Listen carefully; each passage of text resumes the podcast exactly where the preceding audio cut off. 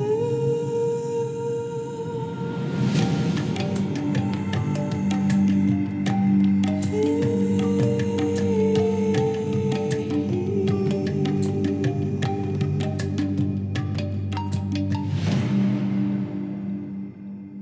Hola, bienvenidos a otro episodio de Desde la Esencia. Yo soy Wendy Bosch y hoy quiero hablarles sobre algo fascinante que a mí de manera personal me hizo entender muchísimas cosas de mí misma, de los demás, de la vida.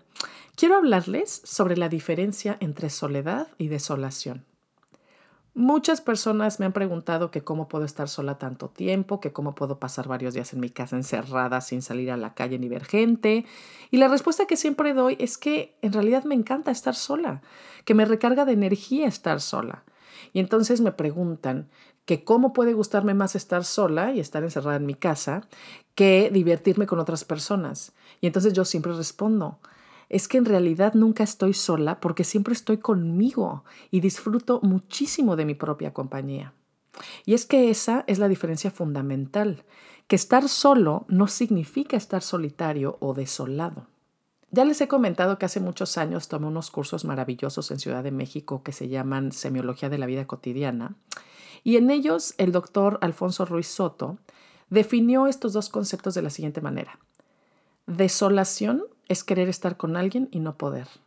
Soledad es estar plenamente con uno mismo. Cuando yo escuché estas palabras, me dio un vuelco el corazón, porque siempre me había sentido rara por disfrutar tanto de mi soledad. Yo sabía que lo había heredado de mi papá, ¿no? Y que los dos entonces éramos raros, de acuerdo a lo que decían las personas normales, porque aparentemente yo debía de ser más social, salir más, disfrutar de la vida, pero mi mundo interior era lo que yo más disfrutaba. Mis mejores amigos eran los libros, bueno, siempre han sido los libros y los cuadernos, donde me la paso horas y horas escribiendo y dibujando. En esos cuadernos es donde tengo mis conversaciones con la esencia, como les platiqué en el episodio pasado, el número 13, que se llama Tu diario, un encuentro contigo. Y como saben, bueno, el autoconocimiento y la espiritualidad, pues siempre han sido el gran camino de mi vida, ¿no? Entonces, en realidad en mi casa siempre tengo todo lo que necesito para nutrir esa necesidad. O sea, claro, claro que este amor y esta necesidad que tengo de estar sola, de ninguna manera significa que no me guste salir o que no me guste estar con amigos y familia. O sea, claro que no. Por supuesto que lo disfruto y muchísimo.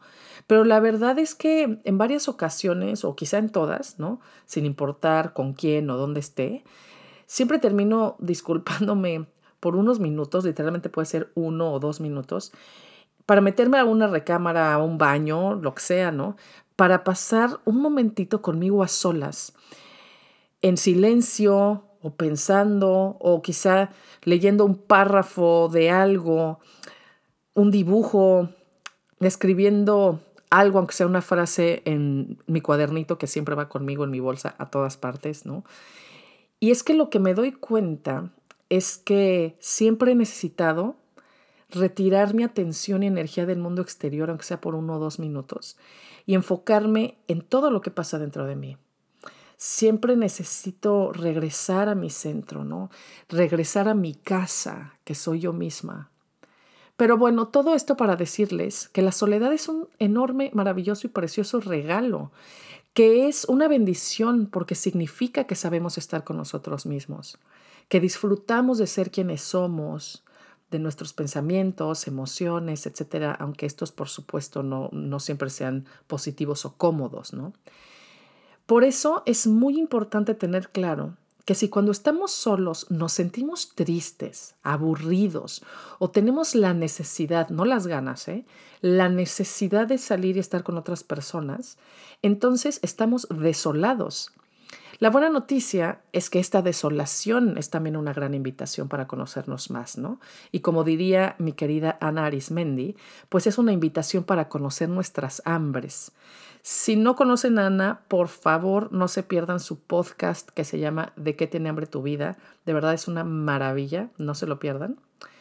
Pero bueno, lo importante es no confundir soledad con desolación porque entonces podemos caer en creencias, ¿no? Como yo tenía estas de ser rara o ser antisocial, etc. Y esto me lleva a comentar rápidamente otros dos términos que van mucho de la mano con esto, que son el término de ser introvertido o extrovertido. Para mí estos términos no tienen nada que ver con nuestra personalidad, sino más bien con la manera en que nos recargamos de energía, con la manera en que regresamos a nuestro centro y reconectamos con nuestra paz interior. Por ejemplo, yo tengo una personalidad extrovertida, es decir, que no soy nada tímida, que me gusta hablar mucho, que me gusta tener la atención de la gente, que me puedo reír a carcajadas muy fuertes, etcétera, ¿no? Pero en esencia soy introvertida, es decir, que me lleno de energía estando sola, que estar en mi propia compañía es lo que más me regresa a mi centro, porque desde ahí entonces puedo actuar y operar mejor en el mundo. Pero también hay personas que pueden tener la personalidad introvertida, ¿no? O sea, pueden ser silenciosos o tímidos, pero que son de esencia extrovertida. Es decir, que les encanta estar rodeados de personas, que, que les encanta escuchar conversaciones, estar en fiestas, ver a gente, ¿no? Aunque no sean muy participativos. ¿Por qué? Porque esto, estar en compañía, es lo que los regresa a sí mismos. O quizá también puede ser totalmente introvertido o totalmente extrovertido y está bien. Todo está bien. Lo importante es conocerse a uno mismo, aceptarse, respetarse, amarse, porque todo, todo empieza en y por uno mismo. No hay que permitir que lo socialmente aceptado marque la manera en que percibimos e interactuamos con el mundo, porque les aseguro que el mundo va a ser un lugar mejor cuando cada quien se conozca, se acepte y se ame realmente, porque solo desde ahí, desde el autoamor, podemos amar todo lo demás, porque desde el respeto por lo que somos podemos respetar a los demás. Así que para todos los que aman su soledad, enhorabuena, o sea, muchas felicidades. Y para los que todavía no, les invito a hacer trabajo interior porque si no disfrutan de estar solos, significa que no disfrutan de su propia compañía. Y esta es una clara invitación a profundizar en ustedes mismos y a sanar sus heridas. Recuerden que las emociones incómodas, sean las que sean, no son malas, al contrario, son invitaciones a ser turistas o exploradores de nuestro propio ser para que podamos vivir una vida más bonita, una vida en calma y en amor. Es por eso que creo tanto, tanto en el camino de esencializarnos, porque cuando lo hacemos, quitamos distractores a todo nivel, ¿no? Vamos quitando estas capas que cubren lo que realmente somos y entonces aprendemos a a descansar en nuestra propia presencia y a disfrutar realmente de lo que somos, de nuestras luces y nuestras sombras. Y pues con esto, para cerrar, les dejo la, afirmación de hoy que dice, nunca estoy realmente sola porque siempre estoy conmigo. Nunca estoy realmente sola porque siempre estoy conmigo. Y para cerrar este episodio, te invito, como siempre, a poner las palmas de tus manos juntas a la altura de tu corazón en posición de namaste, a poner toda tu atención en la esencia, tanto dentro de ti como a tu alrededor, y a repetir conmigo.